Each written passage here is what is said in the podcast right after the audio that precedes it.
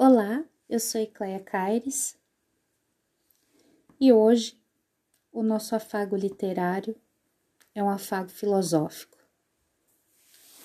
Ele vai contemplar um trecho da obra A Ordem do Discurso de Michel Foucault, o nosso filósofo do presente, nosso historiador do presente, que nasceu em 1926 mas nos deixou em 1984.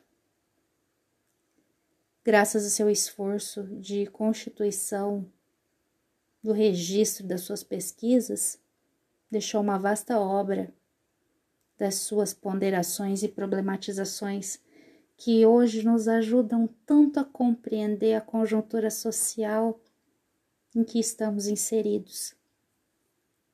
As questões, do, as questões relacionadas ao poder, a constituição dos saberes via discurso, como esses discursos são utilizados e mobilizados através de determinados dispositivos para controle social, para agenciamento de condutas,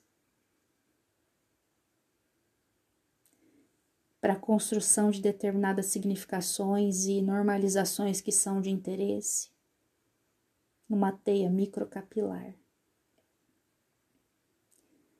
Hoje nós vamos refletir com Foucault. E eu gostaria que vocês acompanhassem.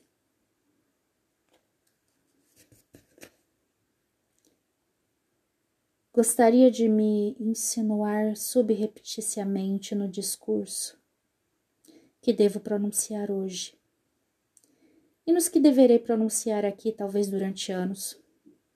Ao invés de tomar a palavra, eu gostaria de ser envolvido por ela e levado bem além de todo começo possível. Gostaria de perceber que no momento de falar uma voz sem nome me precedia há muito tempo. Bastaria então que eu encadeasse e prosseguisse a frase, me alojasse sem ser percebido em seus interstícios. Como se ela houvesse dado um sinal, mantendo-se por um instante suspensa. Não haveria, portanto, começo. E em vez de ser aquele de quem parte o discurso, eu seria antes, ao acaso, de seu desenrolar, uma estreita lacuna. O ponto de seu desaparecimento possível. Gostaria de ter atrás de mim, tendo tomado a palavra há muito tempo, duplicando de antemão tudo o que vou dizer, uma voz que me dissesse: é preciso continuar. Eu não posso continuar. É preciso continuar. É preciso pronunciar as palavras enquanto as há.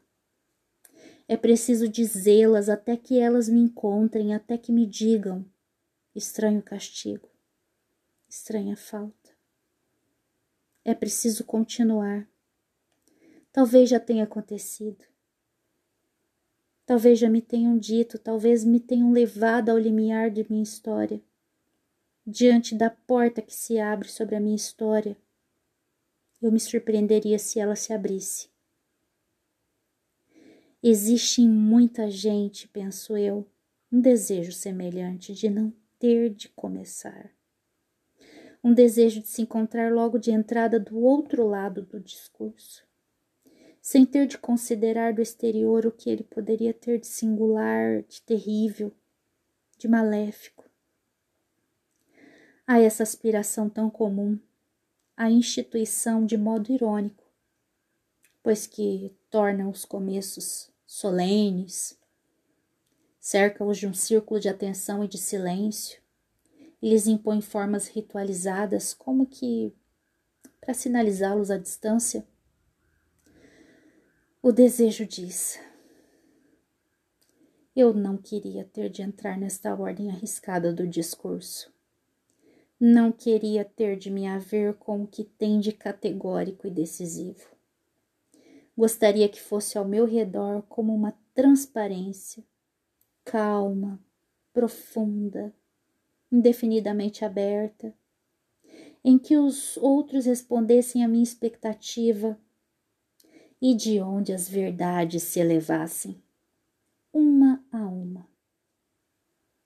eu não teria senão de me deixar levar nela e por ela. Como um destroço feliz. E a instituição responde: Você não tem que temer começar. Estamos todos aí para lhe mostrar que o discurso está na ordem das leis, que há muito se cuida de sua aparição e que lhe foi preparado um lugar que o honra, mas o desarma. E que se lhe ocorre ter algum poder, é de nós, só de nós que ele lhe advém. Mas pode ser que essa instituição e esse desejo não sejam outra coisa senão duas réplicas opostas a uma mesma inquietação. Inquietação diante do que é o discurso em sua realidade material, de coisa pronunciada ou escrita. Inquietação diante dessa existência transitória, destinada a se apagar sem dúvida, mas segundo uma duração que não nos pertence inquietação de sentir sobre essa atividade, todavia cotidiana e cinzenta, poderes e perigos que mal se imagina. Inquietação de supor lutas, vitórias, ferimentos, dominações, servidões, através de tantas palavras cujo uso há tanto tempo reduziu as asperidades. Mas o que há, enfim, de tão perigoso no fato de as pessoas falarem de seus discursos e deles proliferarem indefinidamente? Onde afinal está o perigo? Michel Foucault. Onde, gente? Onde está o perigo?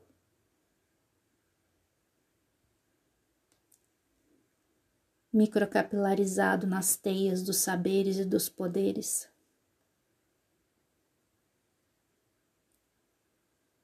Esperneando nas posturas de resistência, a forma outra de poder. Naquilo que se faz que é altamente produtivo. naquilo que se diz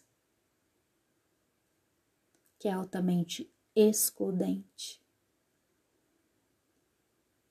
nas verdades que são construídas por uma teia discursiva que significa de uma determinada forma e não de outra.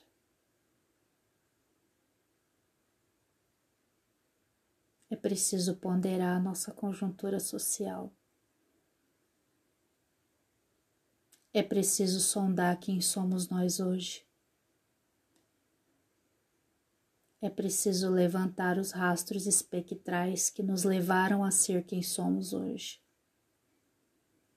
fazendo um elo com a análise do discurso.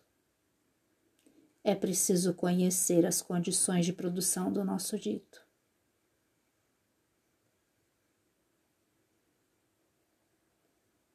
Leia, gente estude, conheça, se informe. É o único caminho possível para problematizar o que tem nos acontecido nos últimos tempos. Conheça Michel Foucault. Fica essa dica para vocês. Nós leremos outras partes dessa obra e de outras obras também que são de autoria dele, para que a gente possa construir uma maneira problematizadora de ver as coisas a partir do olhar Foucaultiano. Fica a minha contribuição para vocês. Um beijo.